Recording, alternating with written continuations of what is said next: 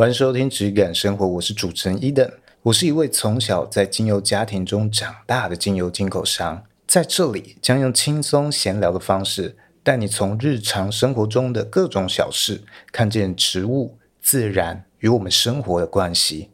无论你是否曾经接触过精油，都可以在这里和我一起探索你理想中的质感生活。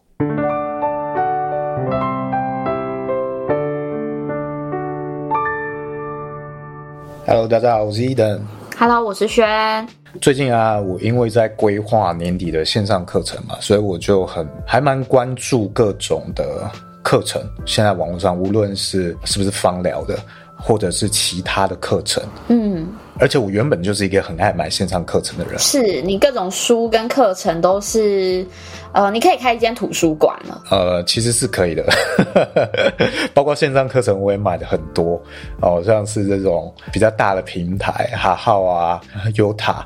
我买的都是几十堂课，好扯，我没有仔细算过，非常热爱买课程，非常愿意支持正版，还有那种其他不是在这些平台上面的那种个人自己打广告的，哦，通常那种课程都更贵，那这种课程我也买了很多。我自己的经验啦，这些课程真的是什么价格，它就是什么价值，就是几千块钱的课程，它通常提供给你的就是几千块钱的价值。啊，你在这个哈号还有优塔这一些主流平台上面，其实看到的课程大部分都是这样子，它很少会超出它的那个价值。哦，而我也买过很多几万块钱的课程，那你真的会觉得在同一个领域，也许都讲电商来讲好了，哎，那他们的含金量有时候真的就差很多。嗯，哦，那我也买过几十万的课程，哇，这这课程分享大师，超贵耶，那真的就是差很。很多，我只买过一堂，那堂课程是二十五万，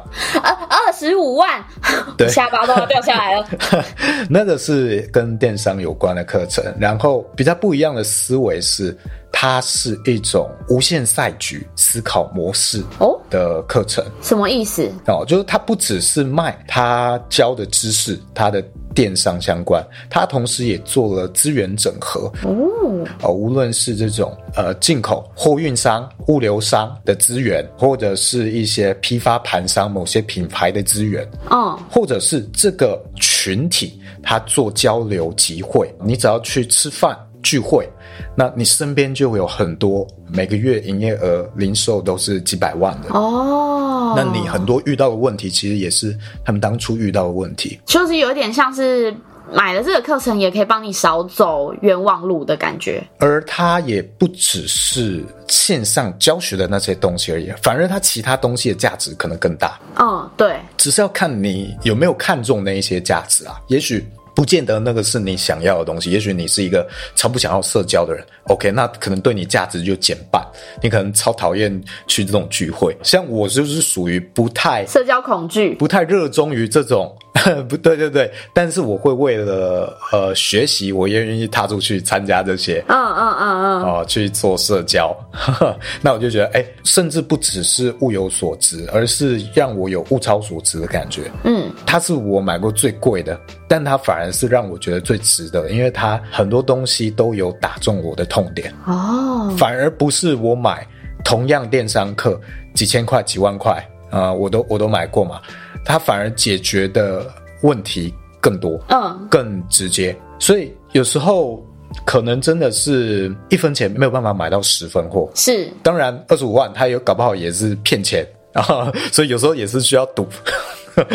搞不好它里面空空如也。二十五万这个赌真的是蛮大的哎。对啊，所以真的是要看你到底需求是在哪里。但是他的这样经营方式让我有一些启发。嗯，好，因为他的方式就是不只是他自己要卖课程，然后他把他的学员们都拉拔起来，变成了这种。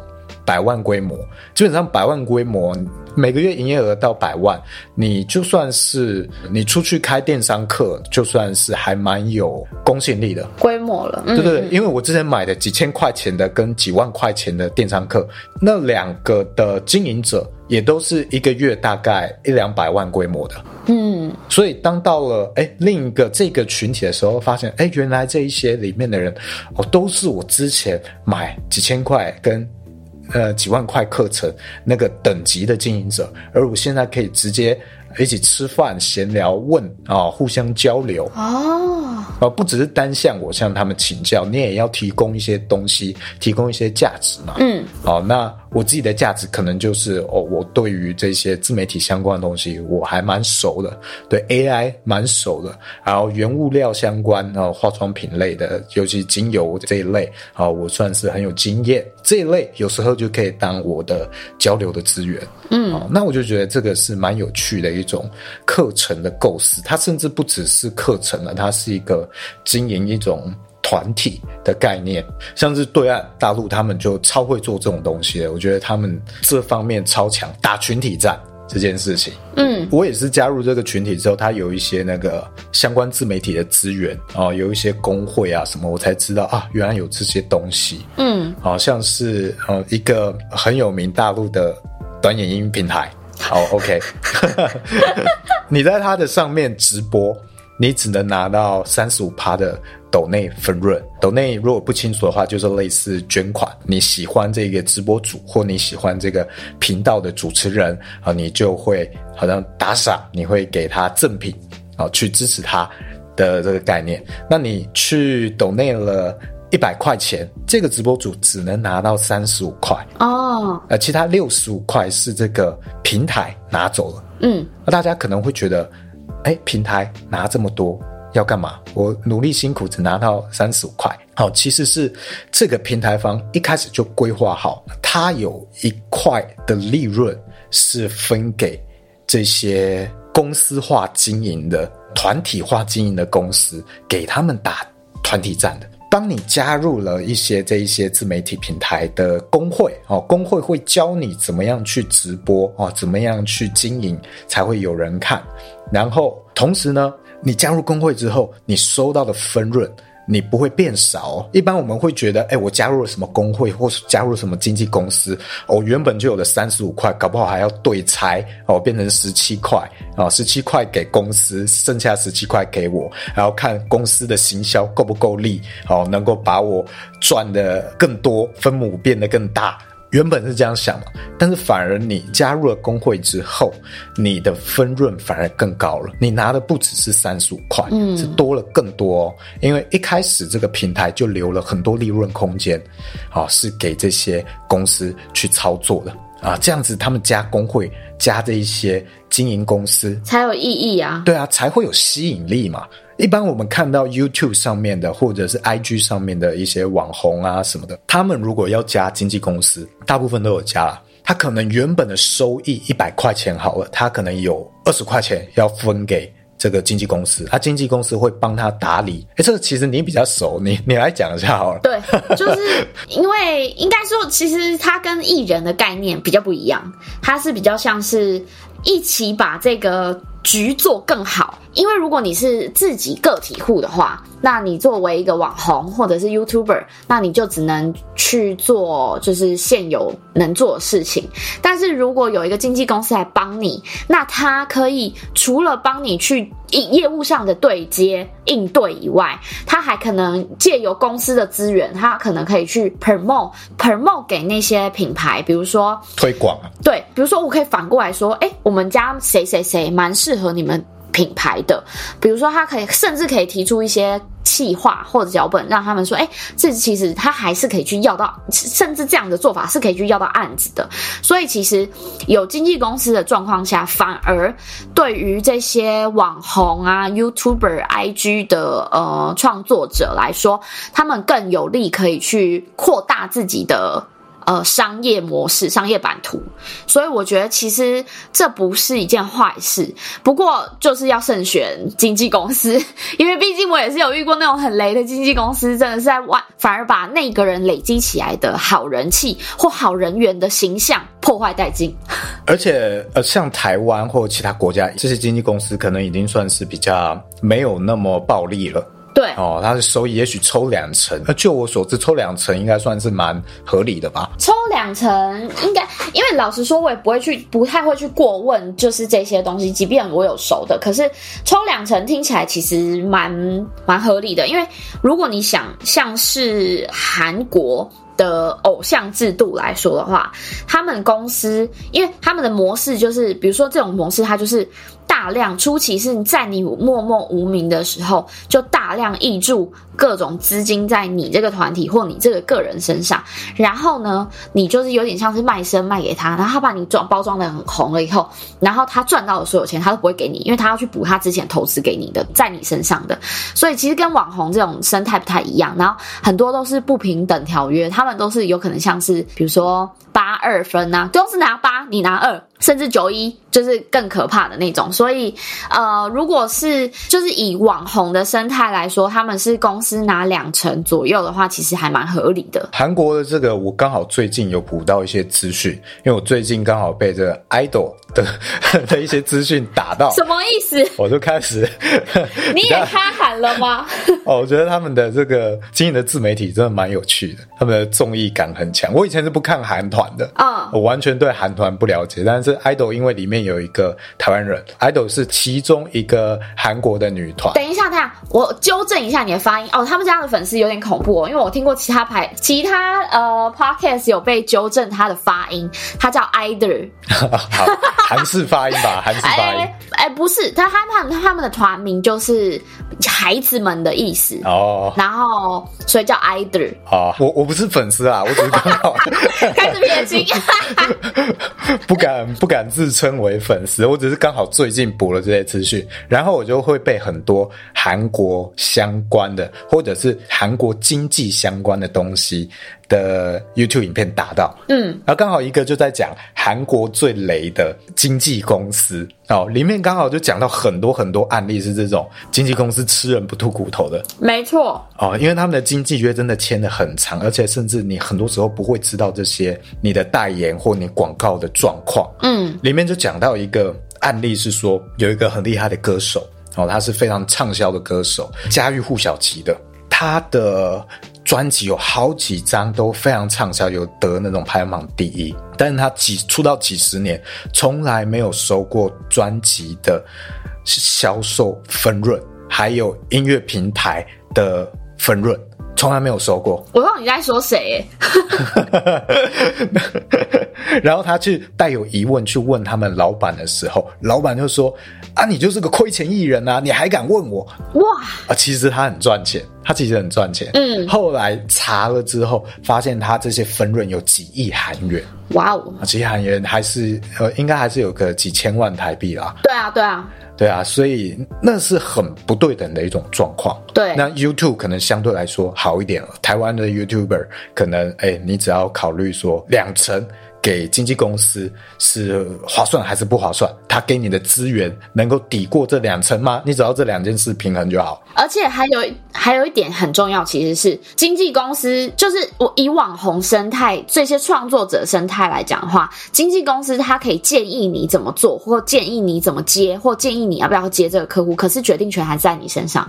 可是如果当你是艺人，或者是你是一个呃像团体这样子，你是一个商品的话，是公。司叫你做什么，你就得做什么的，这是最大的差别。就是真的很不对等的条约，嗯，那个话语权完全不一样，或自由度完全不一样。是，然后在这个大陆有一个平台叫做哔哩哔哩，哦，对。大家可以理解成是大陆的 YouTube，是基本上是差不多的概念，但是它就经营的没有 YouTube 那么好，也没有我前面说的短影音品牌规划的那么好，因为它没有广告分润，不知道为什么它就是坚持坚持不做广告这件事情哦，所以它没有收入来源，一直就是从它的这个可能是股票吧的估值。啊之类的去做增贷哦，oh. 所以他有点没有新的血液，他就不断消耗，他是不断拿这些借贷的钱再去回馈给播放量高的频道主。嗯，其实久而久之，它是很不健康的一件事情。那在这个平台上面，公司跟频道主的分润就会大部分是五五拆哦。哦，就很夸张哦。它的收益本身已经就没有 YouTube 这么好了。嗯，那 YouTube 本身呃，其实收益也不怎么样。嗯，啊、对。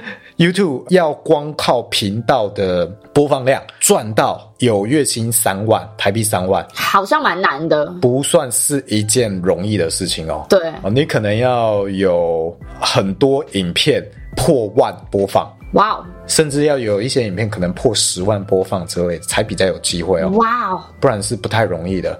他那个分润其实真的蛮少的，就是刚好介于你好像可以辞职，然后全职做这个工作，但是你可能还更累。对，只是你在做一件你可能喜自己喜欢的事情，嗯，但是你并没有更轻松，或并没有赚更多钱，那个尺度拿捏的很刚刚好。会让你真的是对要不要离职这件事情非常的犹豫，嗯，那所以才会有很多 YouTube 的这个啊、呃、频道主现在经营，他只要流量没有起来，他可能就不更新了。哦、呃，因为他可能甚至养不起他的剪辑师。哦，懂懂懂，剪辑师也许一个月要三万到四万，那你没有出一个月好几支几十万的影片播放量的话，他是养不起剪辑师的，啊，甚至是有很多的很多性质的频道，它是不适合接业配，他就只靠这个频道的播放量来维持收入。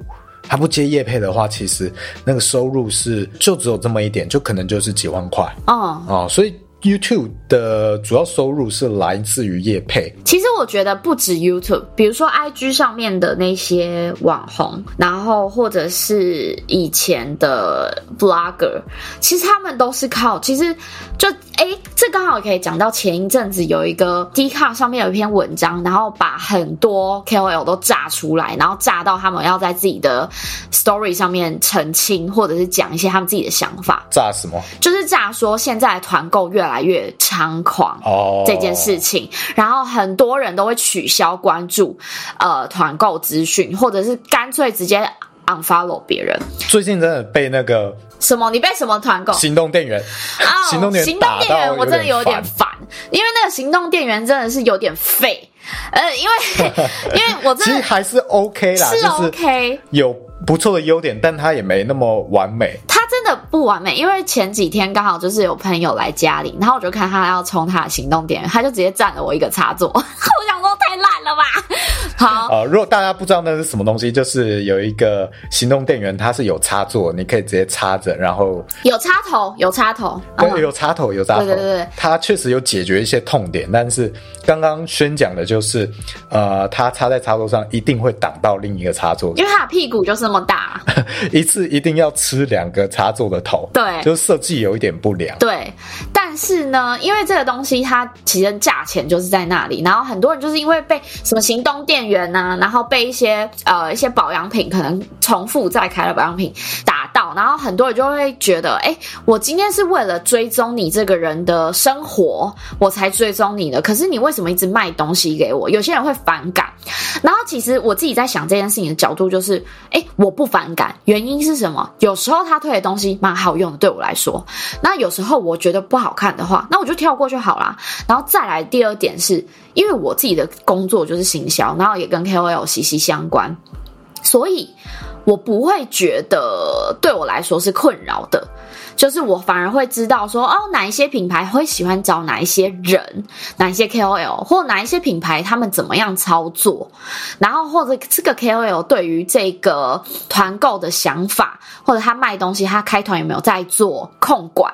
因为有些人他是会有控管，比如说我就很坚持，我一个月只开一团，哦，那我就是开一个一个礼拜的时间或两个礼拜的时间，我不要我的版面上太多团的资询，但还是会接业配，因为大家要理解业配就是。发文赚钱，当然我不会有抽分润。可是团购就是大家从我这个渠道买，就是我可能从我这个网站，我分享给大家的这个网站，然后上面买的东西，它都可以分润到。所以是不太一样的。那我之前也有常常会去跟一些就团购开始兴起之后，我我的我带的公司就有开始请我去跟一些团购主谈那个价钱。那有些人就会，比如说有一些团购的状况是，他可能有保底，就是我可能会给那个 KOL 一些基本的。呃薪资，然后他在抽佣这样子。其实。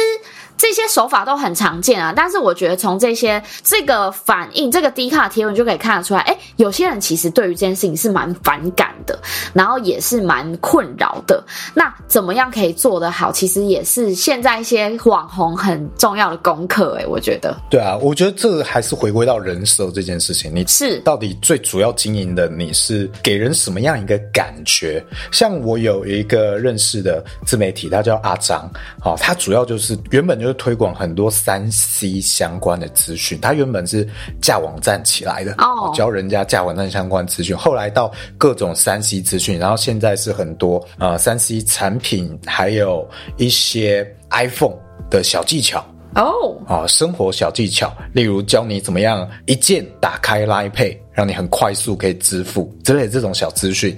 那他的人设就是这样，很多这种三七类，那他也很常开团购。他开的都还蛮成功的，但他坚持只开比较偏向他会介绍的东西，例如三 C 类。对啊，如果他卖行动电源，我就觉得可信度很高。可是如果你今天是一个什么比较不着边际，我随便讲啊，呃，美妆，他如果卖小棕瓶就超怪。对啊，他卖美妆就啊，真的超怪。不然他卖保健品其实也很怪，然后他卖婴儿用品更怪。所以一定都会有那个人设，可是我就有看过那种什么都开的啊，那那那种真的就是很烂。那那他的个人魅力就要很强，他才能够支撑不崩坏。嗯，因为如果你这样子的铺陈会突兀的话，就会消耗掉你粉丝的耐心跟关注度。是没错哦，所以要怎么样去权衡这件事情？那如果你的个人魅力真的很强，你带什么都 OK 的话，或者是。你的人设就是什么都可以带，例如这个浩浩啊，浩浩他所有的影片都是夜配之王，对，都是建立在把他要夜配的东西拍的好看，嗯，或好笑这件事情上，所以大家被商品打到一点都不意外啊。哎、欸，其实这跟我们上一集讲到的背叛这件事情、善意的谎言这件事情有点像。我看到这个商品的时，你推商品的时候，我不会觉得被背叛啊。哦，有有，咚咚咚咚咚。对，所以重点根本不是在你会不会推商品，而是怎么推它，跟你的人设。哦，有时候这个铺陈也很重要。嗯，有些人就是冷不提防的，突然一个动态，前面还在吃东西，突然就跳出一个行动电源，说：“哎、欸，这个超好用，超便宜，只要多少钱？”哎、欸，这个超。哎，欸、没有铺陈，这真的超怪！用心一点的自媒体主的话，他会跟你讲说啊，我最近，我之前有什么什么样的行动电源，我都觉得，哎、欸，他有什么痛点没有办法解决我，然后我终于用到这个比较好哦，但是。低卡那篇文，很多人在讨论，甚至有些人激进到是，比如说他是 story 是一则接一则的嘛，然后有些人就会觉得他一开始开始讲，然后讲到一个困境，他就知道他接下来要卖东西了，然后他就不想看了。所以，甚至是有些人更喜欢的是，我看到有一些 KOL 的做法，他会是，比如说他前面有好几则在分享啊、呃、他的育儿生活好了，然后讲完之后，他中间会卡一则说，接下来我可能想要推。推荐一些好用的团购商品，那大家如果不想要的话，可以跳过哦。我觉得他这个更好，因为他让我知道我不想看，我就跳过。可是他他在讲嘛，比如说他可能那一则转纯文字，他就会写说哦，我想要介绍什么什么类型的啊。如果你有兴趣，可以继续往下看啊。我有兴趣，我就会继续往下看。所以其实呃，你要经营自媒体，然后要带货，有几个重点可能要去。留意，第一个是人设，你的人设能不能够让你顺利的去带这一些商品出来？第二个是你带商品的时候有没有铺陈？第三个是是不是太频繁了，会让人造成反感？嗯，那你是不是可以多一些提醒说，说我要带货喽，我要来喽，不喜欢就跳过哦。那至少。不会让人觉得有被背叛的感觉吗？是啊，然后第四个重点可能就是你要留意一下哪一些的方式太泛滥了。嗯，也许大家都用这样铺陈式的时候，你注意到开始有人反感，那也许你可以换一个方式，也许就是很北烂，就是玩梗，像是浩浩一样，你开始切换一些模式。哦，这是一种好，所以这几点可能要去注意。哦，我突然就想到说，那我们今天如果是喜欢芳疗的人。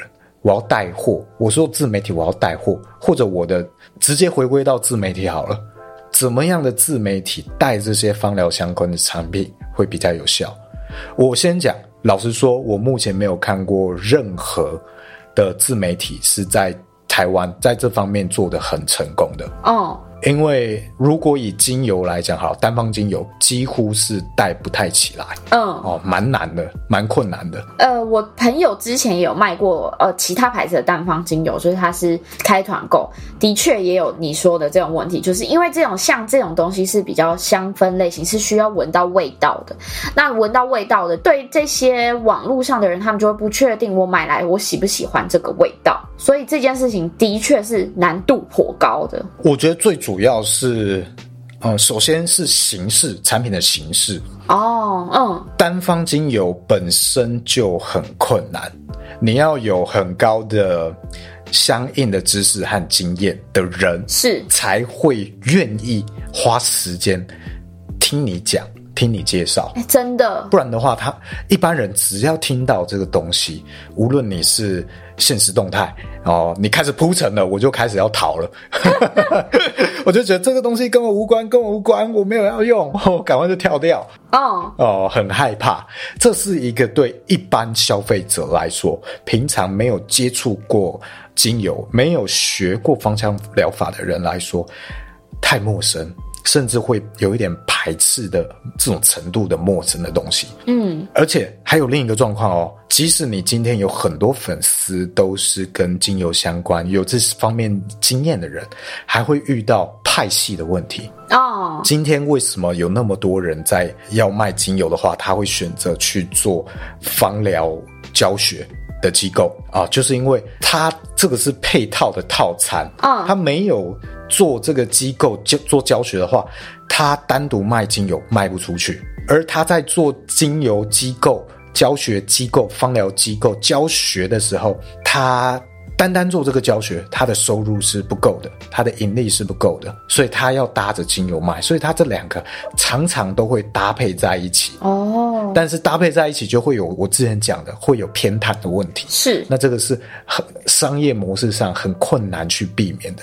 当然，我是比较推崇两件事情可以明确拆开的机构或者是品牌，但是现阶段的做法就是这两个搭在一起，效益会更高。那这两个搭在一起会有什么样的状况呢？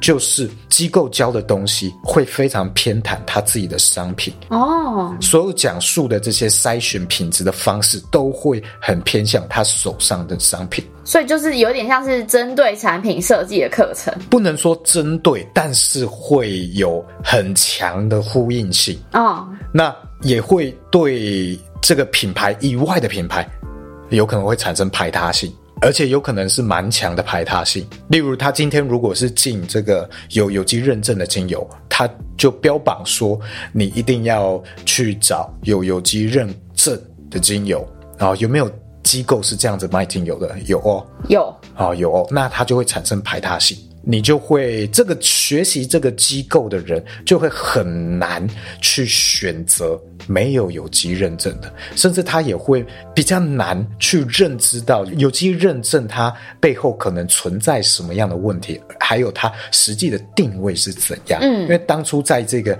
配套销售套餐的课程的时候，他就被连带灌输了这样的概念。好，这真的是在商业模式上，这一些无论机构啊，或者是品牌，他们要生存，有时候在现阶段啊，有一点常见的状况。我现在很难去说他们的对错啊，我会用比较退一步的讲法，我比较不喜欢这样子。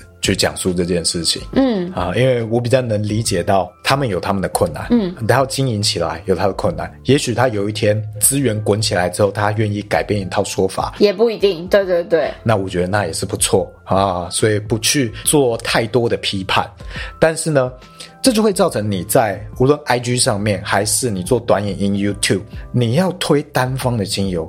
极度困难的一点，因为各派系他们有自己的筛选标准，而当他真的有非常非常高的知识与经验，能够接受任何派系之间的差异，来花钱理解你的精油的时候，那他有很高的几率是可以自己做品牌或自己做教学的，那他为什么要来买你的精油呢？嗯，是不是？对啊，所以我没有理解到有这样的状况。所以，当你今天不是一个像我一样的进口商，你是在比较比较中下游。啊，你跟台湾的进口商批货，像我这样的人批货，你要做单方精油是比较有困难，或者你的受众族群是真的蛮小的，所以我为什么今天会比较推荐你去做一个比较复方的产品？好，在我这可能近十几集吧，我会这样子去推广。比较不像我最早的几集 podcast，哦，我说我的理念比较是，嗯嗯，呃，维持单一植物的呈现特性。会不会有酸民现在就在说，跟一开始初衷完全不一样？哦，那不算是初衷，而是我调整了我我的思维模式，或者是我呈现的方式。我一样也是喜欢单方单一植物的呈现，但我现在会说。那个比较是我进口商能做的事情，我直接进口，我可以这样子做。但是我的客户们，他要这样子去做太困难了，是因为他们也没有直接跟产地联系的方式。那个我有，但是因为目前还是资讯不透明化，我们其实是在做一种资讯不对称的生意。我们掌握了这些原料商的资源嘛，但是我们不能太透明。这个也是我之前在讲的，这个产业需要透明化的一点，目前还没有办法做到。那这样的情况下，我的消费者没有办法直接去呈现制造端种植者他们的样貌，他很难去销售单方精油啊，给这么窄的市场或需求区间。哦，就像我说的，他要卖的是这个流浪武士，没有没有家门、没有道馆、没有姓氏的流浪武士，但是他武功高强，可以认知理解到你的东西有多好，哦，多么困难呐、啊，好难呢，多么困难的一件事情。所以做复方精油是比较有机会的，把你的需求族群拓宽，不要去打这一群学过芳疗的人。其实我觉得这样的概念也比较好，原因是因为我觉得这个你把你的第一个是可以捞到的人不不不一样嘛，第二个是其实这样子对于整个环境来说才是更好、更健康的方式，而不是。一直都拿只认同一个观点，这样其实也是不对的。这个就讲到了课程。我以前嗯学习过、了解过一些方疗机构啊，或者课程，就像我讲的，他会有一些偏袒自己的销售嘛。啊，或者是对他自己产品有利的讲法，那这种时候他会有排他性嘛？是，他会圈地。哦，我觉得这其实是一种比较短视的竞争，也可能是没办法在一个领域发展的早期，就是比谁快嘛。比谁更快的圈到更大的地盘是好，这是一种高效率的方式。但我觉得我们已经发展了一段时间了，我们的芳疗体系，也许我们可以不用这样的方式。这是一种非常竞争，我会说很馆长的方式。哈，好，他很引人注目。馆长就是他卖东西，大家知道嘛，就是很喜欢讲说啊，谁谁谁烂，我就是最好啊。哎，这种方式，我我用了多少多少成本。哦，多少多少钱？我不不赚你钱，我只赚很少很少的钱。好，这样子，我觉得这个是非常有直播上有渲染力。但是，如果你把每一个在这个产业里面努力的人都当成你要去攻击的对象，那我会觉得非常非常的累。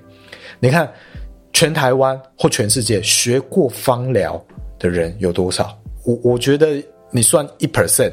全人口的一 percent 就算很多了吧？对啊，所以学过芳疗的人是其实很少哦。但是能接受气味、能接受香味产品的人有多少？我觉得其实很多，其实很多，嗯，其实很多很多，超多。你不要看很多男生会不太喜欢香水，但他们用这些沐浴乳啊、洗发乳，还是会选择他们喜欢的气味哦。所以他不是不能接受气味，而是不能接受某种形态的气味。嗯，而在我的经验里面，我接触这些人，当我用精油去调香给他们的时候，他们往往，哎，反而变得能接受了。哦，哎，所以他们其实很多人是不喜欢某种太商业化形式的气味表现。是哦，现在这样比例的人蛮多的，但不代表他们不喜欢有气味的东西哦。那喜欢这样有气味的东西的人很多吧？我觉得保守估计，我觉得抓个。八成也可以吧，八成八成很保守了吧？很保守，很保守，很保守。那全部台湾人口，你至少有快接近两千万人哦，大概一千八百万人哦，是你的消费潜在市场。那相比之下，一 percent 学过芳疗的人有多少？很少哎、欸。对啊，才二十几万。数学不好啊，二十几万。然后相较之下。你只要转化一下思维，用复方产品的思维，那去打这些喜欢香味产品的人，或能接受，不要说喜欢，能接受香味产品的人，那他潜在市场是一千八百万左右，诶，差这么多。那你要在那二十万里面不断去竞争，竞争说啊，你学的那个很烂，你学的那个不正宗的芳疗啊。NAHA 就是烂，或者是 NAHA 说 IFA 就是烂，那这个其实很没意义。市场就已经占比那么小了，你还互相攻击？对啊，互相内斗。而应该要做的事情，其实是我觉得我们现阶段可以做的事情，是一起来把这个市场做大。我们把这个一 percent 逐渐扩张到两 percent、三 percent 啊、四 percent，或者把我们的芳疗产品聚焦到这些一般消费者，这些。八十 percent 可以接受香氛的人，他们现在用的是非常，可能是非常化工形式的香味。那我们不要讲它能够提升到用农产品思维好了，只要比它原本很香精式的再好一点点的香氛成分，那是不是我们就多拉近了一些距离？嗯，多了一些我们可以沟通的人。所以这是一个无限赛局的思维，嗯，这也是我在去加入了这个比较贵的这个课程，比较开拓的一个想法。好，我放下了很多我的成见，以往我会比较有最早期比较有攻击性，但现在比较理解到，也不一定今天这个人是这样的讲法，他未来就不会改变啊，因为他可能接触的。没有那么深入到生产层面，他会有一些东西，他也没有方法知道。嗯，就是他看到的眼界就那么小，也不能说那么小，你都有不同阶段啊。嗯，就是接触不到。因为我如果今天不是生长在这样的家庭，我也不会理解到。对。背后有这样的啊、呃、化妆品思维的精油，还是那个农产品思思维的精油？市场上应该没有人在这样讲啊，因为这个是我最近才想到的一种分类方法。我觉得这个分类法很棒，所以算是我我发发明的啊、哦。因为我常常在看这些精油的教学，我就非常纳闷，我我让我觉得很有一些很奇怪的怪怪的地方，我说不上来。后来我才想到啊。是因为在源头没有先区分好你到底是什么思维的精油哦，oh. 只是在讲精油而已。然后你把这些概括在一起，我认为是不对的。像你今天在讲这个精油能够去抵抗自由基这件事情，然后你开始讲什么精油哦抵抗自由基的效果怎样，我觉得很怪。如果你没没有先区分你是化妆品思维的精油啊，还是农产品思维的精油，你直接去讲这件事情，我觉得意义不大。嗯，今天讲自由基这件事情，已经是在这个相关疗法里面，已经算是开始比较深入了，算是一种专业知识的探讨了，不是在对一般人嘛。那你等于是在建一个蛮高的楼，但是。你这个地基你却没有打哦，哦，我我问你，你这个是化妆品思维的精油为基础的，还是农产品思维为基础的？然后你不知道，你没有办法分辨，那等于你连地基是什么你都没听过，你就在建很高的楼。我觉得我们最先要回归到这个非常基础的部分，就像我前几集说的，我不会去不会去贬低这种化妆品思维的精油，有它的。需求者嘛，也有它的目的跟优缺点，嗯，但是它跟这种农产品思维，好像在做酒一样，做葡萄酒一样的精油，是不同产业跟不同目的。虽然它闻起来很像，或它成分很像，但是思维已经完全不同了。嗯，起心动念是不一样的。对，起心动念不一样，那它。一开始就应该要先区分好，那你再去讲这些疗法什么的，那个才有意义嘛。嗯，没错。对啊，所以我们今天在搜查论文的时候，首先要看的其实应该是它的原料是跟谁买的，哪里来的，他用的是什么，他做这些研究基础的这个精油原料是跟谁买的。那跟谁买的，我们才能够判断他是走这种化妆品思维，或者是这个制药的思维哦，他看成分而已的，还是他是走这个呃农产品思维？那农产品思维不同地区差异很大嘛，所以它这个就比较只能局限在那个地区的精油。嗯，那他们之间有很不同的发展未来。我们现在还还在一个很粗浅的阶段哦，化妆品思维的精油，它就是要努力去稳定它的成分。那他去讲什么学名、什么变种，其实我们都不要联想那个是自然界的植物，而是在讲一种配方而已，因为它成分经过变动了，经过 SOP 调整了，哦，它才能够确保它的成分稳定嘛。那今天农产品思维的精油，它要怎么样去进步？我觉得就参照葡萄酒和橄榄油的方式，它需要一些地区协会去认证。也许，OK，我今天台东池上嗯产的蜜。啊，我由台东池上的相关协会啊，稻米的协会去做认证，它要有什么样的表现啊？它的 Q 弹性哦，它的这个香味等等，或者它的这个产地农产的状况，它有地区的协会为它这个地区的农作物做认证。那也许啊，保加利亚什么区什么区的玫瑰精油。啊，有相关玫瑰精油保加利亚地区性的协会去为它这个产地做认证，啊，它的表现如何？那我也能够确保哦，它是用农业的方式在进行，啊，不是用这个化妆品调配的方式。OK，那这个体系才能逐渐、逐渐的再迈向下一个阶段，是说，哎，我今天保加利亚这个地区的，就是什么什么样表现特别突出，特别有这种风味。然后我们再去跟其他地区经过认证的这些精油，也许，哎，印度什么地区的玫瑰精油，我们去做比较，哦哦，这样才比较清晰明确。要打这个地基，那你地基都不打，就在讨论这一些啊，自由基什么，会非常混乱。学习的人也不知道自己是建立在什么基础之上，把这两种混为一谈，那你会变得非常难。再前往下一步，更深入一层。可是，在这些没有被透明化的状况下，现有的这些学习者，我们应该要怎么样去避免自己落入误区呢？我觉得这个问题很好，因为我在构思线上课程的时候，也一直在想，我到底要怎么样去安排，嗯，安排我的课程，因为。我以往在上线上课程啊，我其实不太喜欢前面太多的理论架构。诶，对我也是，因为会睡着诶。对，上实体课程 OK 嘛？因为我就是跟着白天上到晚上。对对对，所以一步一步来 OK。但是线上课程的时候，我会希望很快的收获到一些。可以实做的东西，嗯，例如我学软体啊、呃，学三 D 建模好了。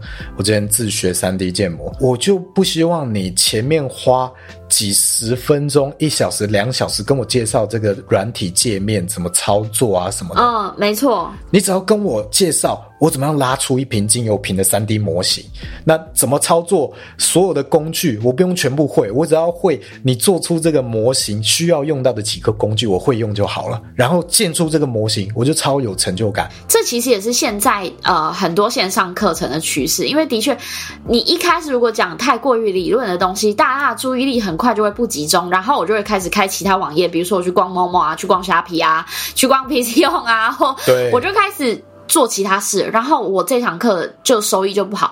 那其实你一开始就这样做，然后就会让学员的粘着力很低，然后他自然而然也不会去帮你口耳相传说，我觉得上这堂课很有用。对，呃，我觉得要看课程啊，有些课程他觉得可能卖了就没差，他也没有要管到底大家有没有看完。对，但如果对我来说好了，今天我卖课程、销售课程的盈利，不是我最主要想要达到的利益。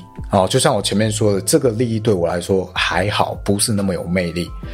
对我来说，最大的利益是我能不能够培养出跟我比较有共鸣的、有类似想法的人，懂，一起来去把这个饼做大，这个无限赛局的思维，我们我能不能增加我的伙伴，类似理念的伙伴？所以你能够看完这个课程，学完这个课程就很重要。我到底要怎么安排？我我要像这一些呃其他线上课程一样很，很在很前面就有很多公式化的东西，让你去去实操实做吗？那会不会又变得太浅白，跟远离我想要传达的理念？这个在规划的时候其实很困难。哦，听得出来。所以我目前的想象跟想法是，它可能会分三个阶段。就像我以前去介绍的，我自己学习的过程，第一阶段其实是我很容易感觉到我的知识在提升。哦，这个是我不知道，我不知道。哦，啊，我处在一个我不知道我。并不了解自己，其实不真正知道这些东西。但我学到了一些什么，就会觉得，哎，我很满足，我自信心膨胀。我会一个 3D 建模建出一个精油品，我就觉得，哦，超屌！我我会 3D 建模了啊！我可以放在我的 Instagram 炫耀啊，让人家看到说，哇，你好厉害的这种感觉。这个是我不知道，我不知道的阶段。那这个阶段不需要深入太多的理论。我需要建立大家的一些成就感。他可能是面对一个刚开始喜欢香氛类、对精油有一些兴趣的人，所以对他去讲述什么农产品思维、化妆品思维的精油，我觉得对他们说是太太遥远的事情。所以在这个阶段，我可能就会讲的比较偏向外面的芳疗课程的内容。哦，在这个阶段，我不会讲述那么多我 podcast 去聊到的一些背后很深的问题。哦，哦，但是。在第二阶段，就是我开始要让你知道你并不知道了。这阶段我就会讲述很多我 podcast 聊到的一些问题，例如在第一阶段或外面方疗可能会教的是精油，你要看学名它才准。我在第一阶段会这样教啊，让你有初步的了解。但是在第二阶段，我就会推翻了。啊，我就告诉你，其实这个东西根本不准，因为真正的原产地这些贫穷的国家，他根本没有办法确认这个植物正式的学名嘛，所以他们其实大部分也都是 Google 查的啊。嗯，所以我第二阶段就会把第一阶段推翻，但是第一阶段你需要去了解，需要去建立信心嘛。那同时也是跟外面芳疗的比较像，比较同步。你知道这个世界是怎么教的，但是第二阶段我就会有很多推翻它的东西。那第三阶段我教的东西反而会没有那么笃定哦。第一个阶段我讲的最笃定，就最公式化嘛，让你非常有成就感啊！你要什么疗效你就用什么，你要睡觉你用真正薰衣草这样。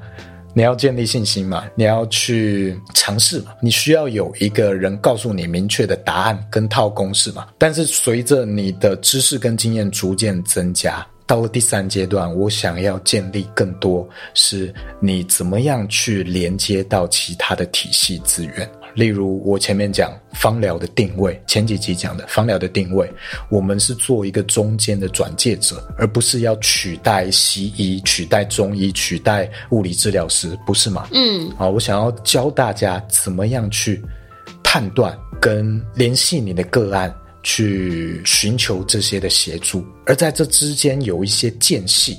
有一些空间是我们能提供协助的，那我们怎么样去提供协助？哦，这些都是比较没有正确答案的东西，但我会试着去建立一套系统。那包括精油，到了这个阶段或到我现在的阶段，我其实很难去讲什么精油就是什么疗效，嗯，哦，或什么疗效你就用什么精油。我这个阶段其实很难这样讲，因为我不知道你用的是什么什么精油。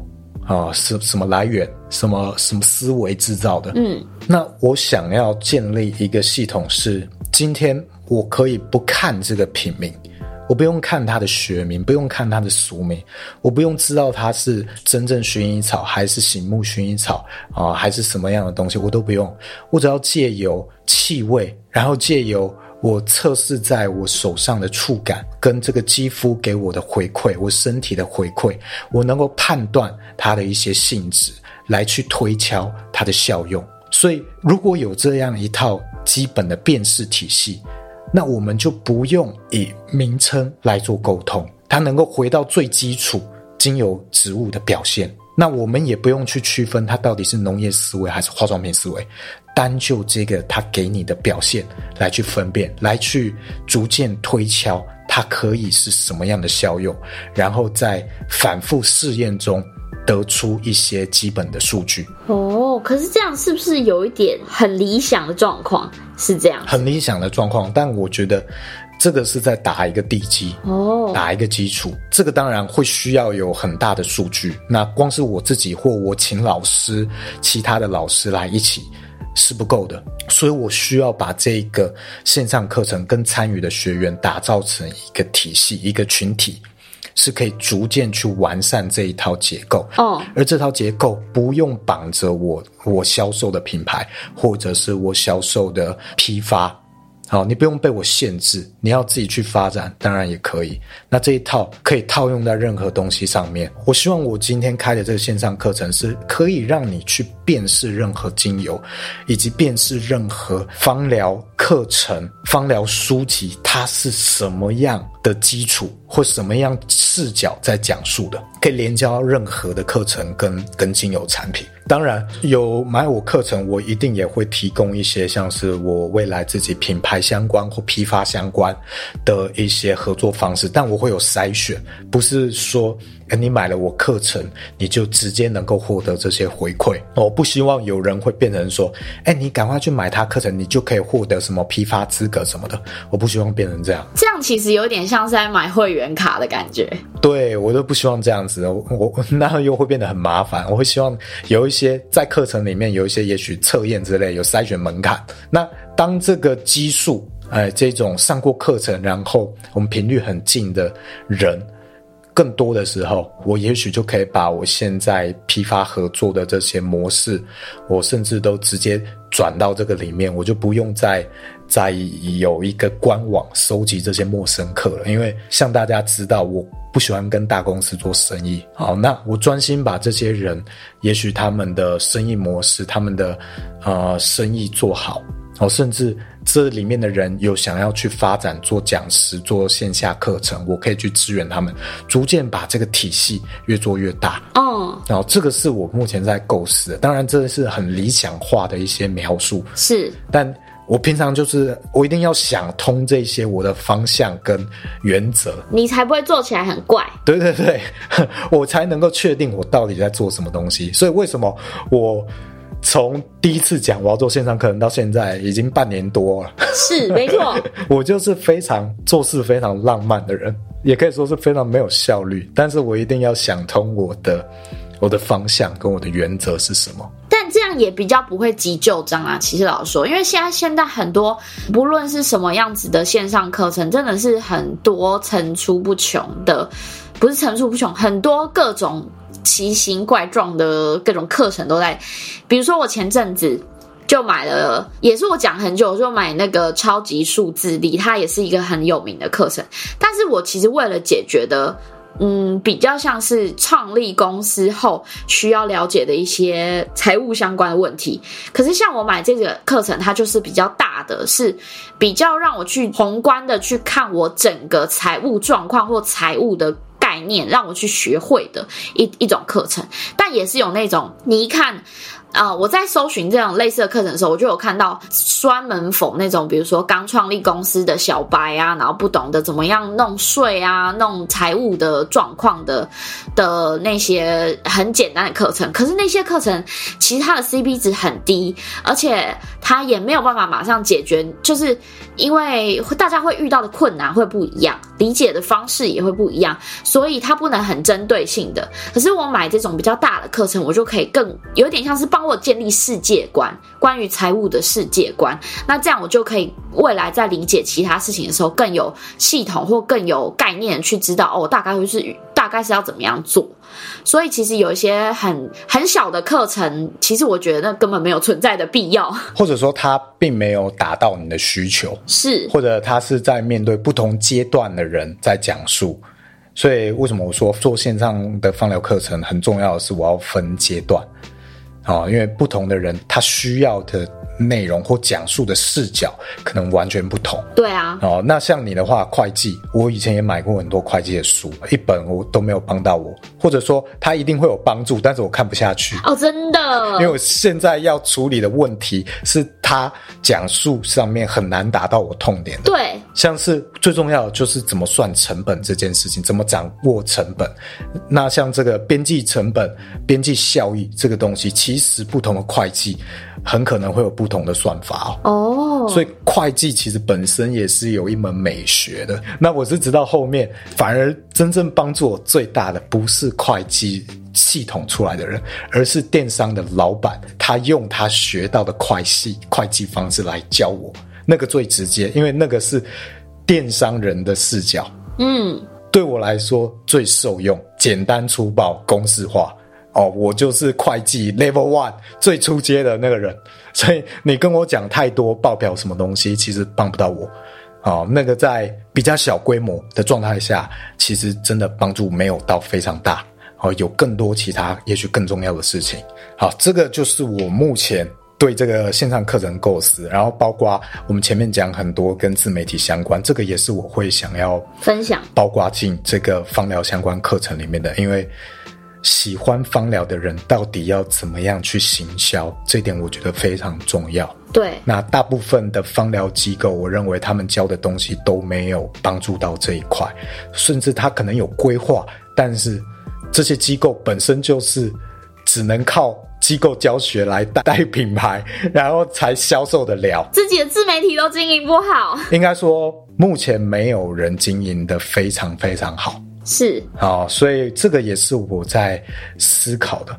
我我可能会比较希望大家用比较个人化的方式去做，而不是太过死板的品牌化。那这个会有蛮多的啊做法。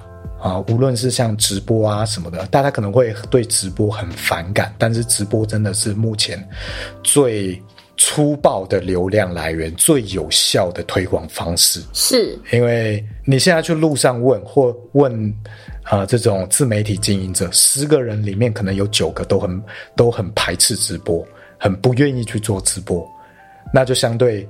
反过来讲，竞争很小。嗯，那在竞争很小这样的情况下，平台都很希望大家来去做，那就会非常大力的推广。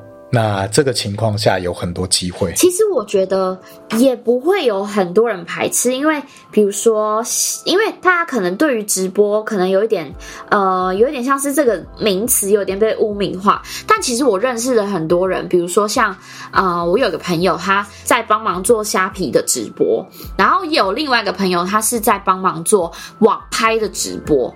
然后那些网拍，比如说我去韩国批女装回来，然后要卖，他们那些。